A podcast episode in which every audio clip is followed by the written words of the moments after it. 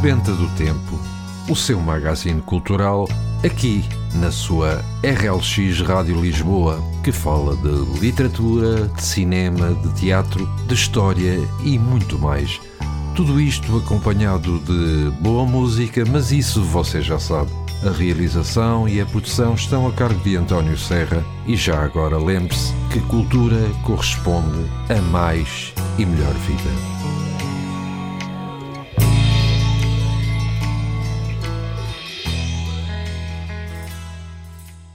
Então, muito bom dia para si que nos escuta. O meu nome é António Serra e vou estar consigo aqui durante cerca de uma hora na sua RLX Rádio Lisboa com mais um programa Sebenta do Tempo. Faço votos que esteja tudo bem consigo e com todos os seus. Hoje trago-lhe mais algumas curiosidades referentes ao, a este dia, notícias variadas a nível nacional e internacional uma crónica retirada do livro Vida Alcatifada de Sara Adamopoulos e, no final, a habitual sugestão de leitura da semana. Tudo isto, claro, acompanhado de boa música.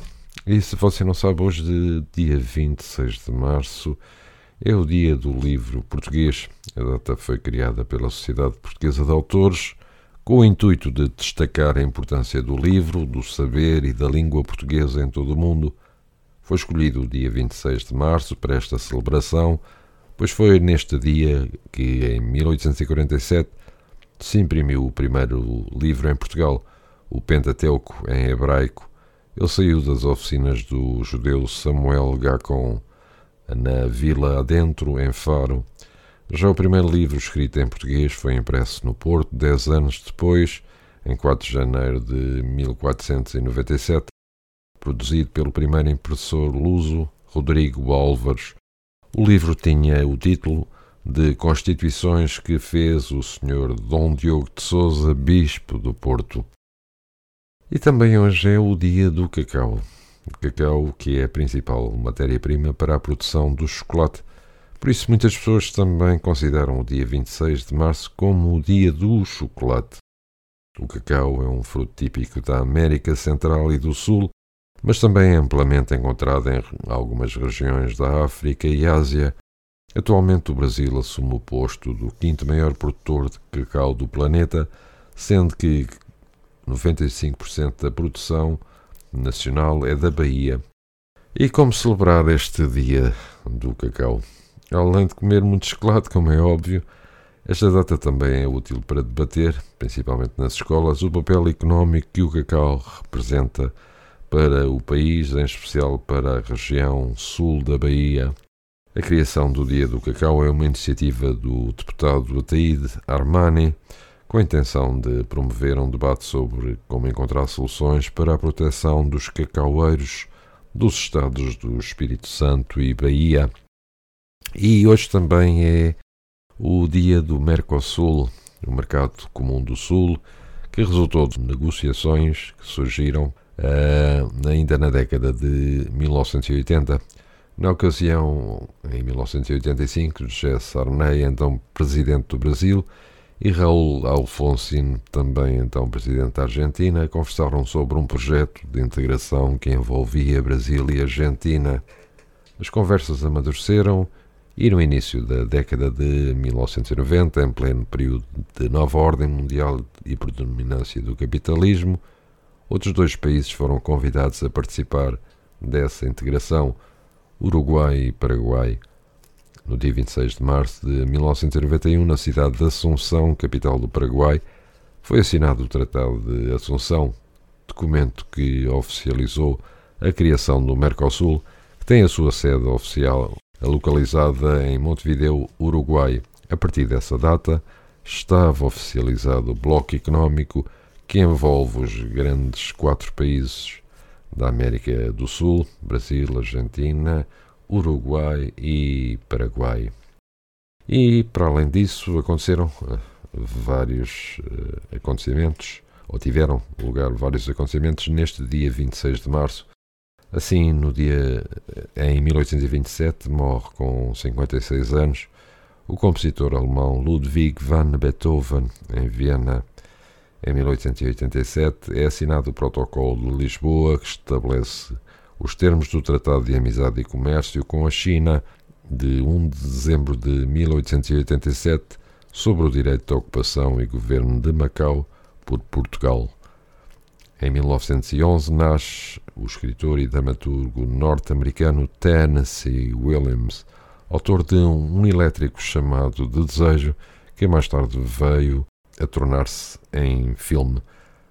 Em 1918, o Acordo de Doulan entre França e Inglaterra para um comando único aliado na frente oeste.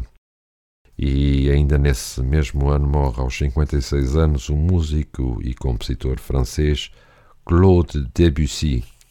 Em 1925 nasce em Montbrison-Loire o compositor francês e regente da orquestra Pierre Boulez, fundador do IRCAM e do Ensemble Intercontemporain. Em 1927 é criada a Polícia de Informações do Porto, as Polícias de Informações de Lisboa e Porto, que iriam dar origem à PVDE e mais tarde à PIDE.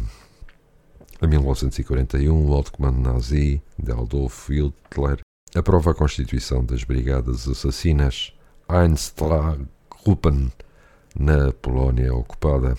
Em 1953, o médico americano Jonas Salk consegue sintetizar a vacina contra a poliomielite.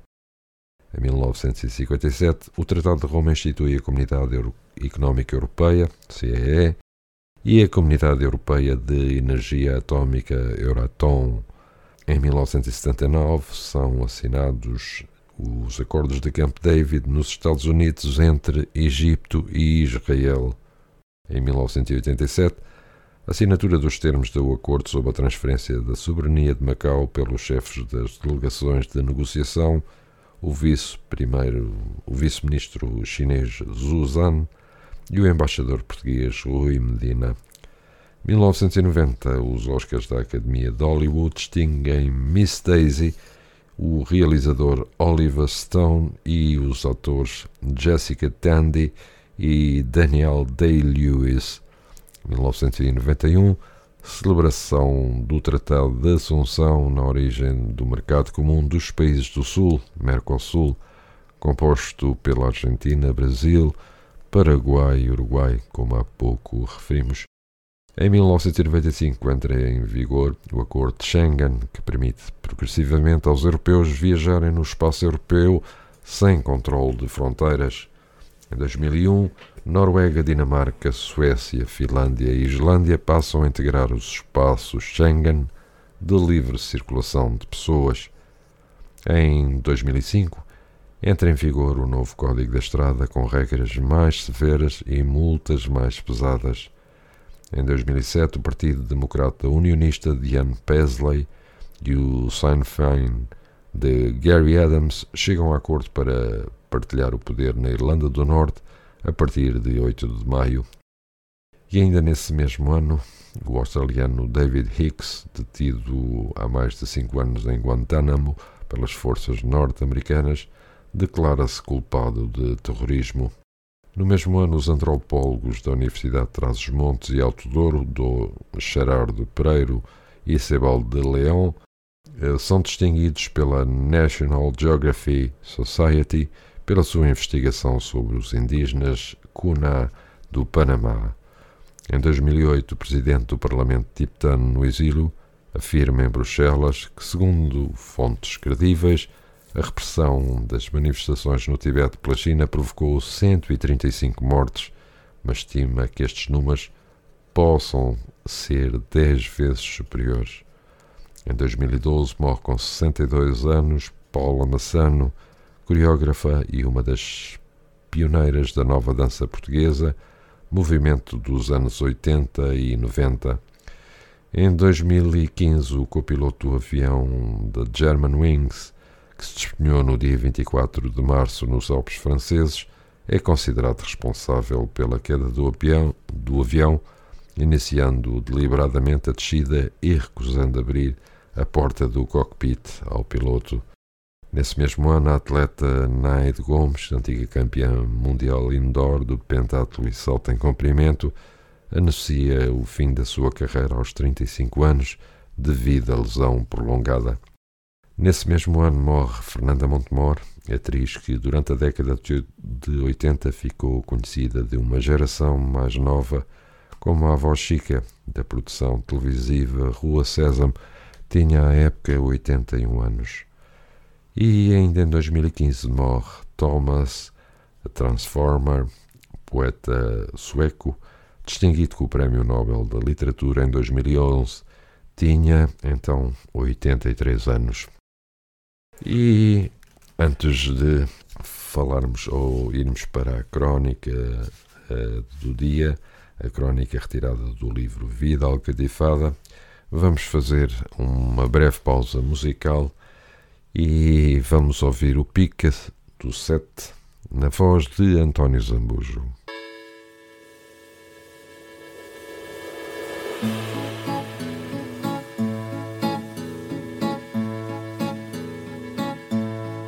Manhã cedinho eu salto do ninho e vou para a paragem de bandolete à espera do sete, mas não pela viagem. Eu bem que não queria, mas um certo dia a viu passar. E o meu peito cético, por um pica de elétrico, voltou a sonhar. A cada repique que soa do clique daquele alicate. No modo frenético, peito cético toca rebate. Se o trem descarrila, o povo refila e eu fico no sino. Pois um mero trajeto, no meu caso concreto, é já o destino Ninguém acredita no estado em que fica o meu coração. Quando o sete me apanha, até acho que a senha me salta da mão. Pois na carreira desta vida vai, mais nada me dá a pica que o pica do sete me dá. Que triste fadar, é que itinerário tão infeliz. Cruzar meu horário com o de um funcionário de um trem da Carris.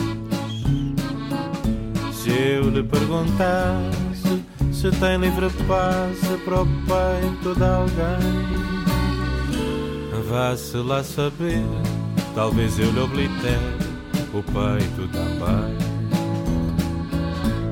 Ninguém acredita no estado em que fica o meu coração. Quando o sete me apanha, até acho que a senha me salta da mão. Pois na carreira desta vida vai, mais nada me dá. A pica que o pica do sete me dá.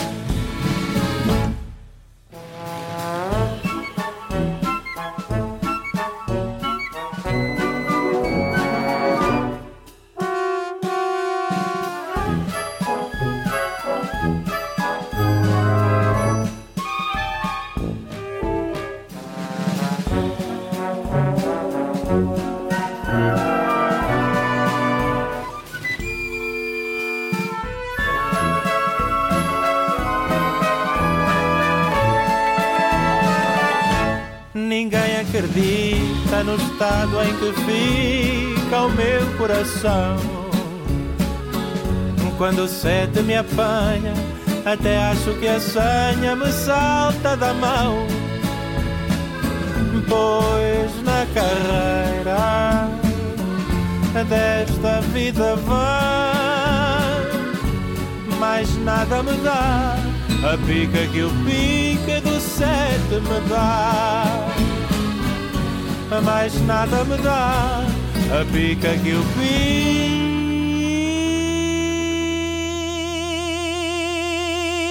pica do sete me dá. E depois de termos ouvido António Zambujo, vamos então e finalmente para a crónica retirada do livro Vida Alcatifada de Sara Damopoulos. Se não conhecem, Sara Damopoulos nasceu em Roterdão em 64, iniciou-se no jornalismo no fim dos anos 80 no semanário O Independente, fez rádio na XFM e na TSF, colabora com várias publicações e publicou várias obras. Vamos então ouvir a crónica Marilyn. Ela era mesmo como a Marlene e só queria ser maravilhosa. Mesmo quando estava à beira da morte, o que, diga-se, lhe acontecia quase todos os dias. Todos os dias ela ia morrer. Acontecia-lhe em qualquer lugar. Podia ser no supermercado, junto às arcas dos ultracongelados. Convencia-se de que ia ter um colapso cardíaco ou uma hemorragia cerebral e imaginava-se a cair e a ficar com a cabeça colada às embalagens dos panadinhos do Capitão Iglo. Numa fração de segundos, como na morte súbita, ela pensava à velocidade da luz. Estaria própria para morrer? Que sutiã tinha posto? Já não se lembrava, e o pânico crescia e ela procurava a alça do sutiã com uma mão e a caixinha dos comprimidos com a outra. Sempre à velocidade da luz, ela punha então um comprimido lilás na boca e, mesmo antes de o engolir, respirava fundo e prometia aguentar firme durante os 20 minutos que demorava o fármaco a diluir-se no sangue. Nessas alturas apetecia-lhe agarrar no braço da primeira pessoa à mão e dizer ajuda-me, mas nunca fazia isso. Controlava-se. Se tudo corresse bem, ela viveria para além daquele ataque de pânico. Com o tempo, ela tinha apurado algumas técnicas de autocontrolo e primeiros socorros. Sabia que tudo se passava na cabeça e que bastava distraí-la à cabeça para que a vida prosseguisse. Era só uma questão de mudar de pensamento quando os ataques aconteciam na rua, então ela andava muito depressa e às vezes chorava. Depois, quando saía do limbo, sentia-se quase sempre muito cansada e só lhe apetecia dormir. Ela só queria ser maravilhosa, mas aquela disfunção não a deixava e relembrava-lhe regularmente quão frágil era ela afinal. A única pessoa que sabia era uma tia. Era a tia Luísa, que era psicoterapeuta numa prisão e entendia o que aquilo era realmente. A tia Luísa explicara-lhe um dia que o mundo está dividido em duas categorias de pessoas: as que acham que a morte vem longe, havendo mesmo quem ache que é de alguma forma imortal, e as que sabem que podem morrer a qualquer instante e, não contentes, não suportam a dura realidade da vida. Por isso é que ela tinha aquela maneira de partir quando partia, esquecia-se, e era nesse entorpecimento que ela queria ficar, longe daquela consciência omnipresente a quem ela, disciplinadamente e com conhecimento das consequências, fazia a mala todos os dias por meio de vícios tornados hábitos. Vai dar uma volta, dizia-lhe. E ela ia, ver se chovia, e enquanto ela ia e vinha, podia até dar-se o caso de não voltar. Ela era maravilhosa e era isso que contava.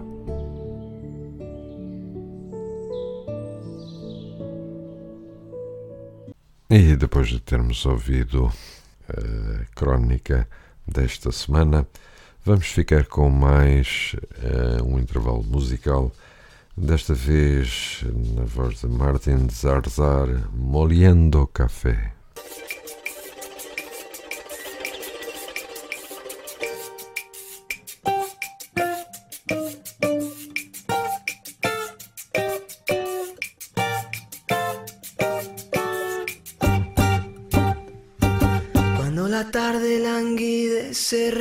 En las sombras y en la quietud los cafetales vuelven a sentir esa triste canción de amor de la vieja molienda que en el letargo de la noche parece gemir.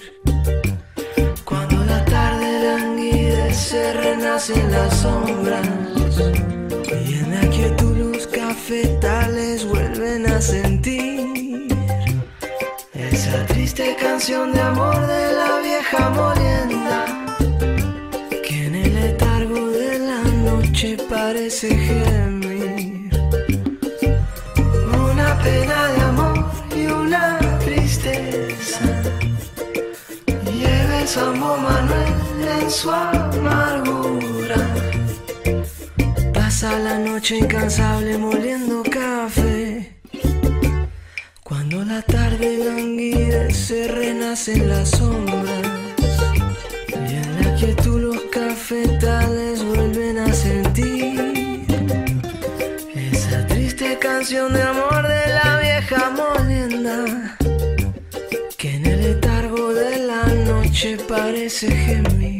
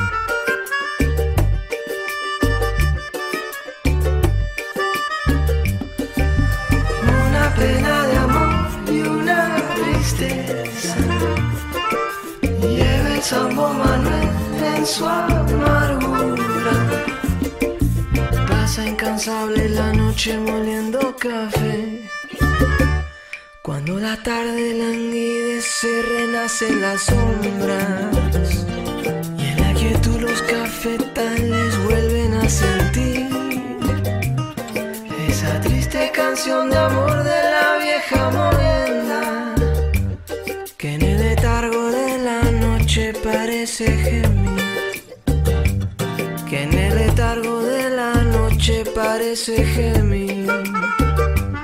Que en el letargo de la noche parece gemir.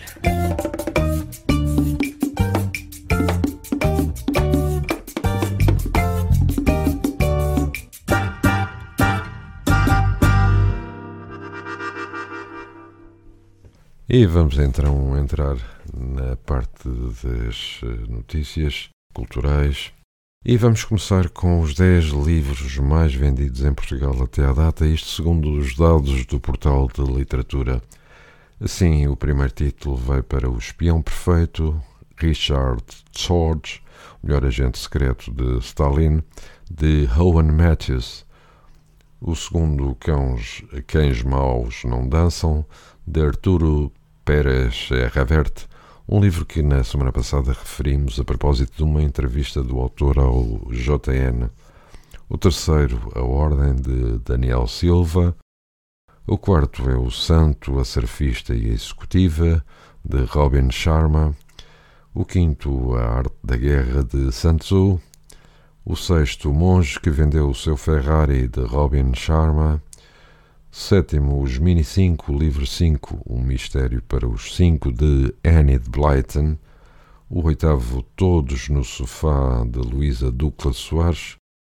O nono, A Piada Infinita, de David Foster Wallace. E finalmente o décimo, Crónica de Paixões e Caprichos, de Julia Quinn. Eh, e agora vamos para as notícias retiradas da imprensa nacional.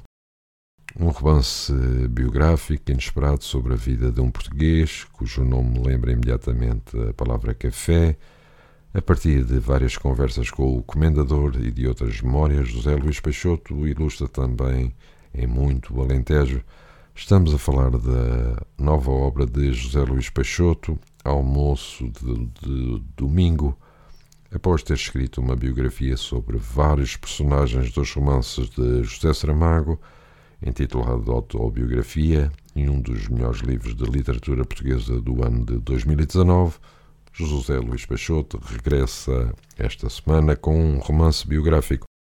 Almoço de Domingo não é uma experiência frequente entre os nossos escritores, afinal trata-se de alguém que se conhece bem e que dificilmente se escolheria para protagonista de um género como é o deste seu novo livro, Rui Nabeiro, o empresário do café.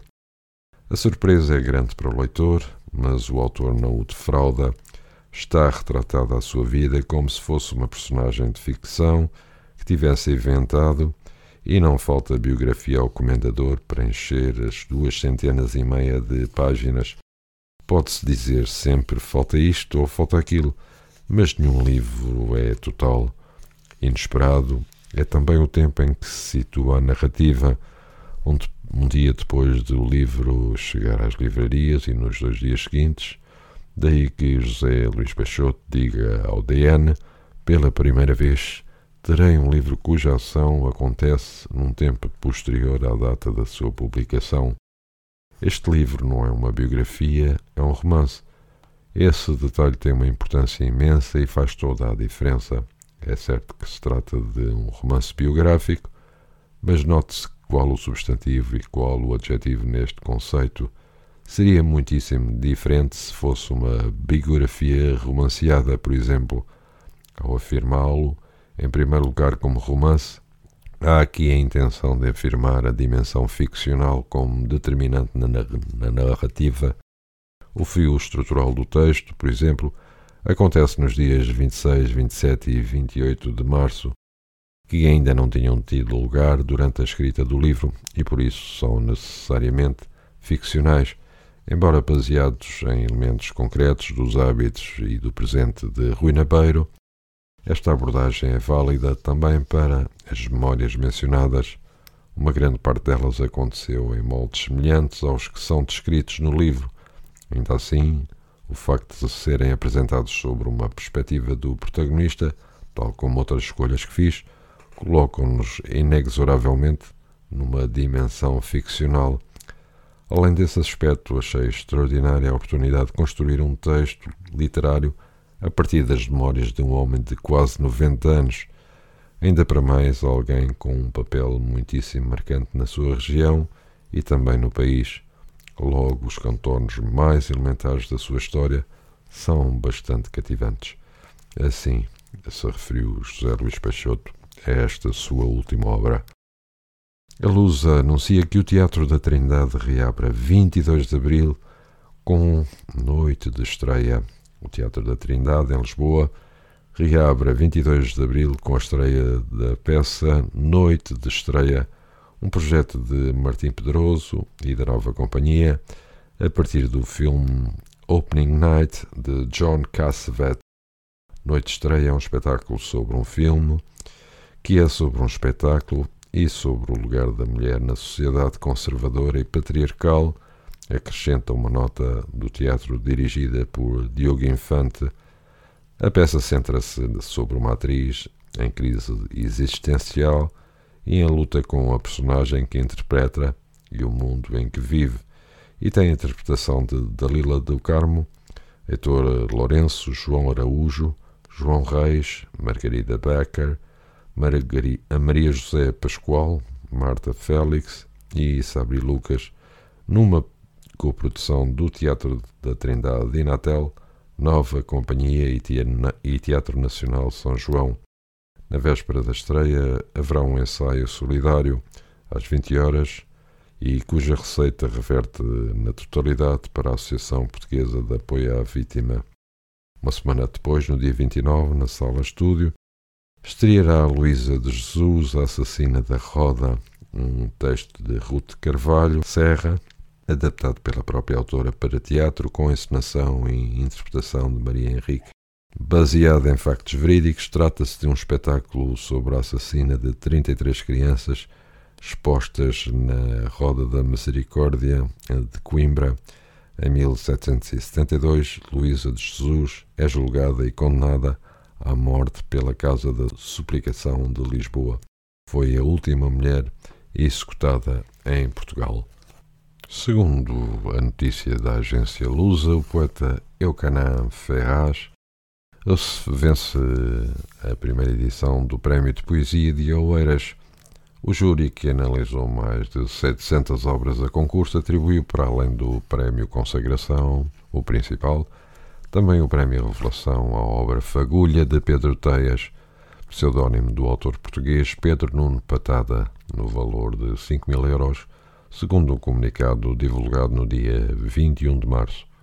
Instituído pelo município de Oeiras, o prémio que teve o patrocínio do mecenas Carlos Andrade pretende promover a importância da poesia e contribuir para o alargamento das literacias, a promoção da leitura e a valorização da própria língua portuguesa no espaço lusófono, privilegiando uma maior proximidade da comunidade.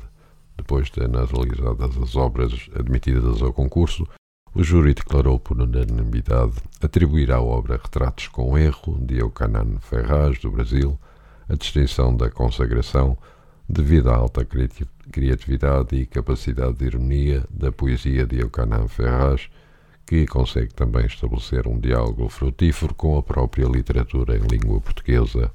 Na categoria Revelação, o prémio foi entregue a Fagulha, de Pedro Nunes Correia Santos Patada, de Portugal pelo valor da subtileza e da contenção, a exploração, o cotidiano e a solidão que entre si se visita através de versos que falam com elegância os diferentes estados da nossa frágil e fugaz condição humana.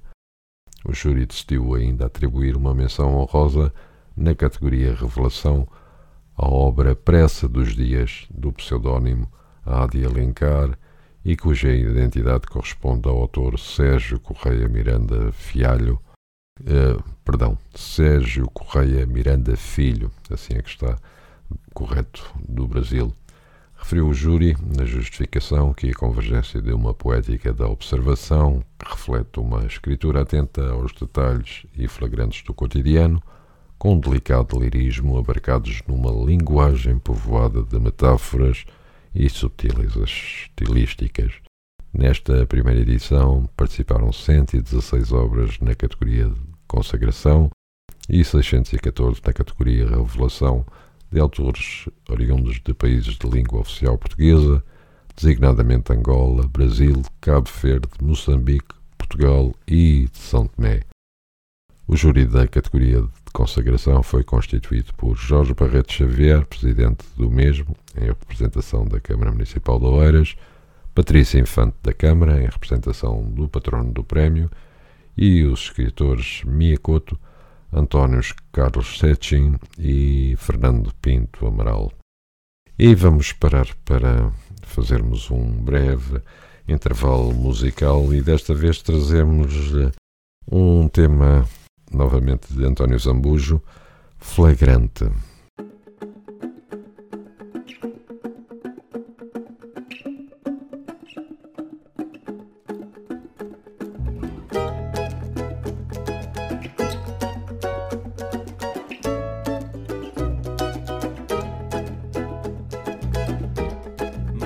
Avisei, meu amor, que não podia dar certo e era coisa de evitar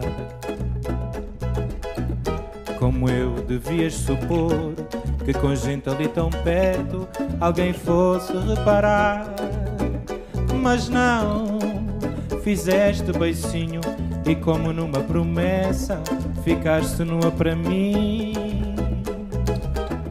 Pedaço de mau caminho, onde é que eu tinha a cabeça quando te disse que sim? Embora tenha jurado discreta permanecer, já que não estávamos só. Ouvindo na sala ao lado teus gemidos de prazer, vieram saber de nós. Nem dei pelo que aconteceu, mas mais veloz e mais esperta, só te viram de raspão. Vergonha passei eu Diante da porta aberta estava de calças na mão.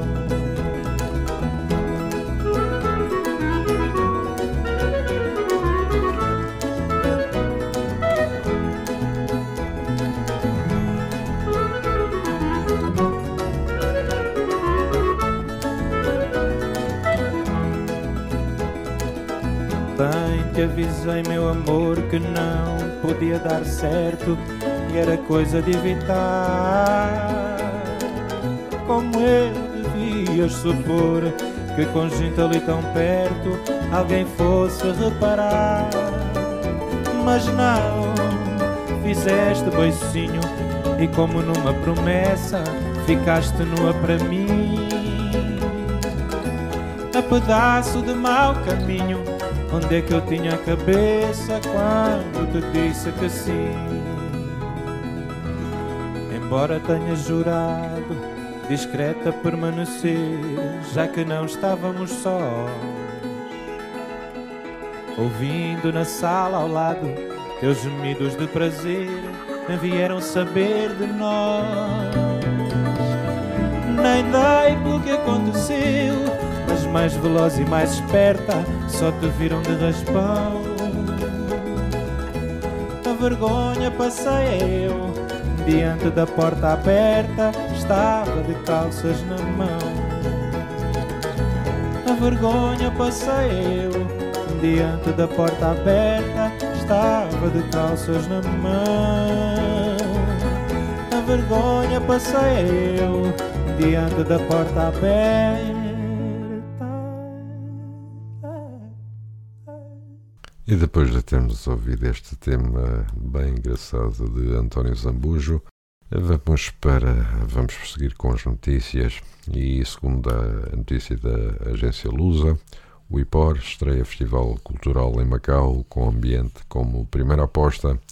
O Instituto Português do Oriente apresentou dia 23 de março o Festival Literário e Cultural com o qual pretende promover o diálogo entre gerações o ano de estreia a centrar-se na proteção e sustentabilidade ambiental. A promoção da leitura e do livro, da cultura e da educação está na base da iniciativa que se realiza de 2 a 25 de abril e que contempla atividades que decorrem em várias escolas de Macau, bem como abertas a toda a comunidade.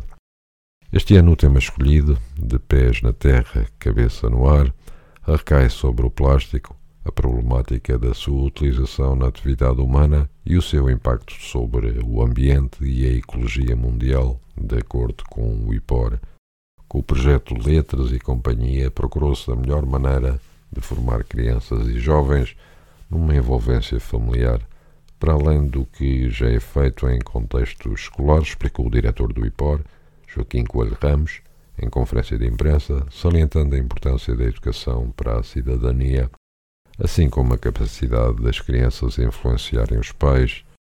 Por um lado, o festival vai procurar promover competências de leitura e literacia nas faixas mais jovens, com recurso a dimensões comunicacionais e criativas da língua portuguesa, segundo a organização. Por outro, visa impulsionar, junto de diferentes públicos locais, abordagens pluridisciplinares à criação cultural e artística, em particular à de matriz portuguesa e macaense, Finalmente pretende-se aproximar, sobretudo os mais jovens, das artes e da produção cultural como ferramenta para a compreensão da realidade e da comunicação com os outros. Espanha e França organizam juntas o 50 aniversário da morte de Picasso, segundo fonte da Lusa. França e Espanha assinaram a criação de uma comissão conjunta para, para preparar as comemorações em 2023 do 50 aniversário da morte do artista espanhol Pablo Picasso, que morreu na cidade francesa de Mougins a 8 de abril de 1973. Segundo a declaração oficial assinada pelo chefe de Estado francês Emmanuel Macron e pelo primeiro-ministro espanhol Pedro Sánchez, Picasso foi a encarnação franco-espanhola da história europeia. A comissão foi decidida no âmbito da 26ª cimeira bilateral entre França e Espanha, que teve lugar na cidade francesa de Montauban e será dedicada à preparação dos eventos ligados à celebração da vida e obra do artista, autor, entre outros quadros do célebre Guernica. Esta comemoração conjunta, de acordo com fontes oficiais espanholas, inclui a possibilidade de organizar uma rota turística através das cidades que marcaram a sua vida e carreira artística de Málaga a Paris, passando por Barcelona e pelo sul de França.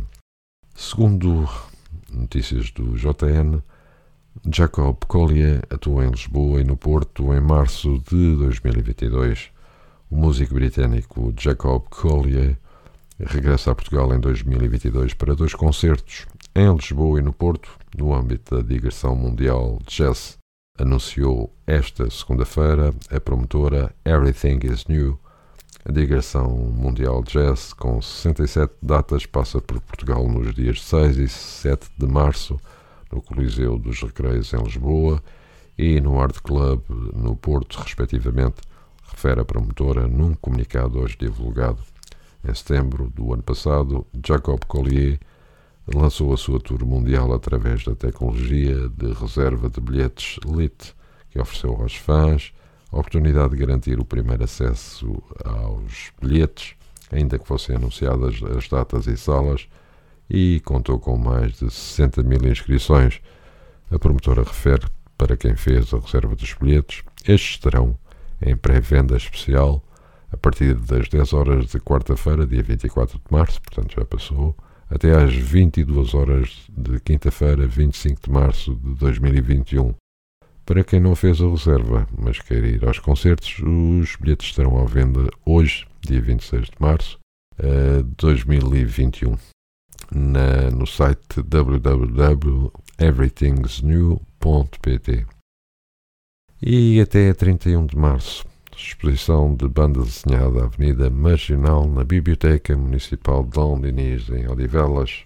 Esta exposição é parte integrante do projeto Avenida Marginal, organizado pela Associação Tentáculo e que integra, para além do concurso internacional de banda desenhada, eh, dirigida a todos os países lusófonos, a publicação de um fanzine de ilustração e banda desenhada e a organização de exposições itinerantes de banda desenhada a exposição que agora se apresenta expõe as melhores pranchas da quarta edição do concurso internacional de banda desenhada Avenida Marginal, concurso que tem como principais objetivos a divulgação de autores lusófonos, a promoção da literacia visual e da língua portuguesa. É constituída por cerca de 30 pranchas, pranchas em formato A3, onde cada um dos autores conta uma narrativa visual numa única página. E vamos para mais um intervalo musical, desta vez com o tema A Máquina dos Amor Eletro.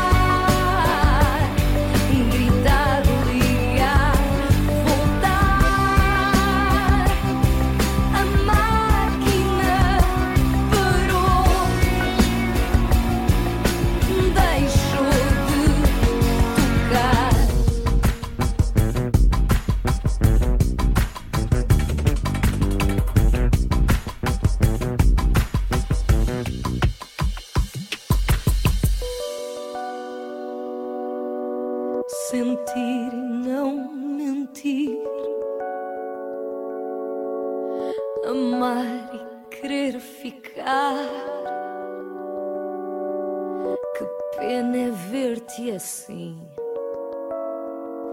Já sei saberes de ti.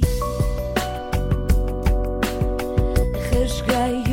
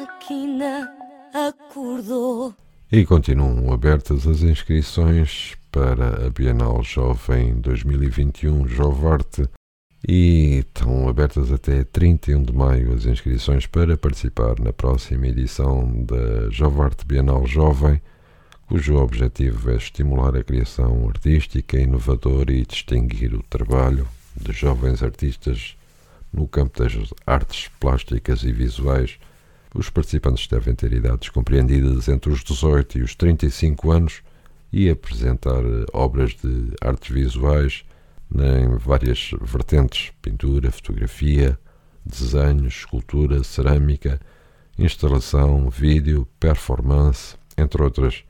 Serão atribuídos os prémios às três obras que mais se destaquem pela sua qualidade, criatividade e inovação, sendo o primeiro prémio de 1.500 euros o segundo de 1000 euros e o terceiro de 500.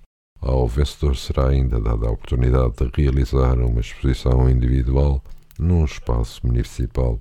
Os interessados em participar deverão enviar a ficha de inscrição preenchida acompanhada do respectivo dossiê de candidatura, com toda a informação solicitada, para o endereço eletrónico bienaljovart.cm-louros.pt até ao dia 31 de maio de 2021. De 19 de março e decorre até 5 de abril o evento do Dia Mundial da Poesia. A Câmara Municipal de Lourdes convida a visualizar as ações realizadas pelos alunos e professores das escolas do Conselho, bem como da Academia dos Saberes, Universidade Sénior, no âmbito das comemorações do Dia Mundial da Poesia, que se assinalou a dia 21 de março, as apresentações em resposta ao desafio que lhes foi lançado para assinalar o Dia Mundial da Poesia poderão ser visualizadas entre 19 de março e 5 de abril eh, através do portal da educação do município de Loures. E vamos finalizar com, por assim dizer, um conselho. Eh, na TV. Uh, eh, aconselhamos a ver no dia 27, que é Dia Mundial do Teatro. Uh, portanto, amanhã na RTP2 um programa sobre João Vilaré, uh, um homem sem dúvida extraordinário, quer como ator, como poeta, declamador, teve várias facetas. Um, um, programa realmente a não perder na, na RTP2. E antes de irmos para a última parte do nosso programa, que é a sugestão de leitura da semana, vamos ficar com um tema musical Muda de Vida dos Humanos.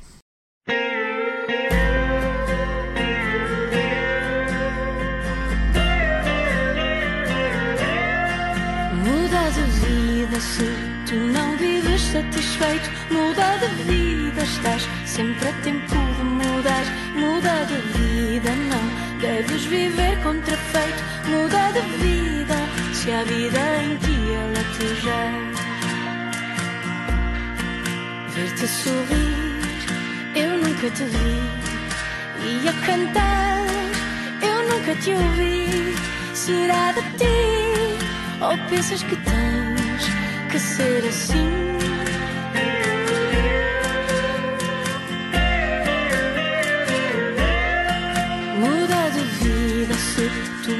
vives satisfeito Muda de vida, estás sempre a tempo de mudar. Muda de vida, não deves viver contrafeito. Muda de vida, se a vida em ti ela te já. Ver-te sorrir, eu nunca te vi. E a cantar, eu nunca te ouvi. Será de ti, ou pensas que tens que ser assim? Olha que a vida não, não é nem deve ser como um castigo que tu terás que.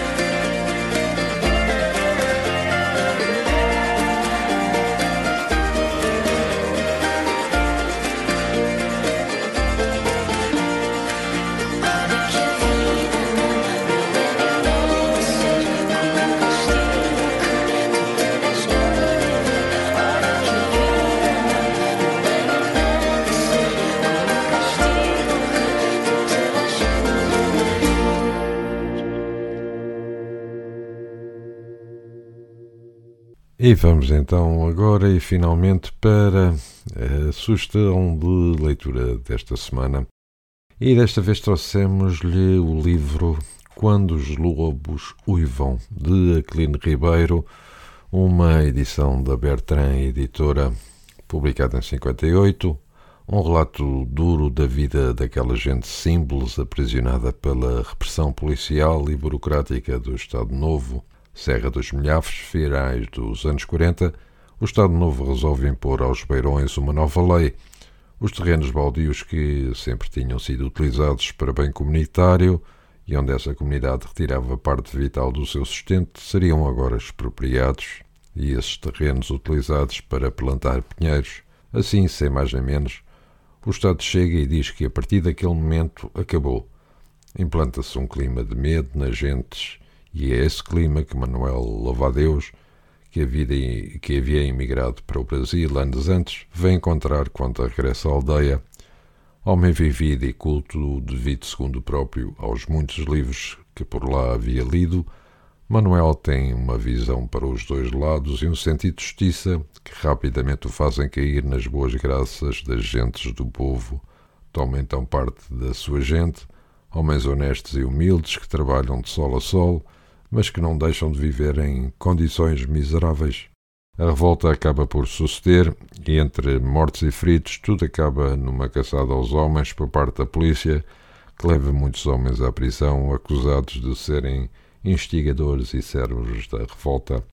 O Estado mostra então todo o seu esplendoroso poder.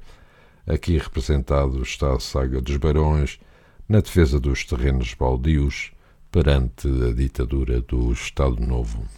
Clean Ribeiro nasceu na Beira Alta, no Conselho de Sernancelho, no ano de 1885 e morreu em Lisboa em 1963.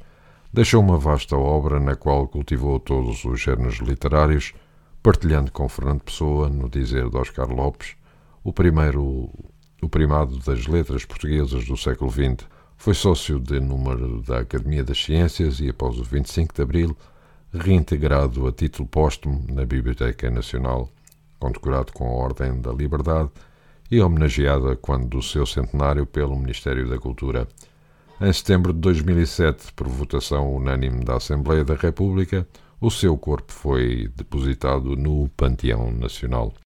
E assim, chegamos ao fim de mais uma sebenta do tempo. Termino desejando-lhe um resto de um bom dia e igualmente um ótimo fim de semana. Para além disso, e como sempre, tome cuidado. Fique em casa, leia, ouça música ou simplesmente descanse.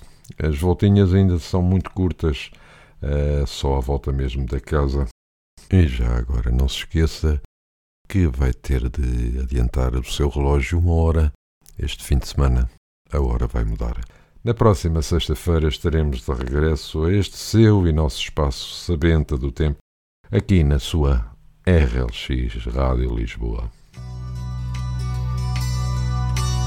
Sebenta do Tempo, o seu magazine cultural, aqui na sua RLX Rádio Lisboa, que fala de literatura, de cinema, de teatro, de história e muito mais tudo isto acompanhado de boa música, mas isso você já sabe.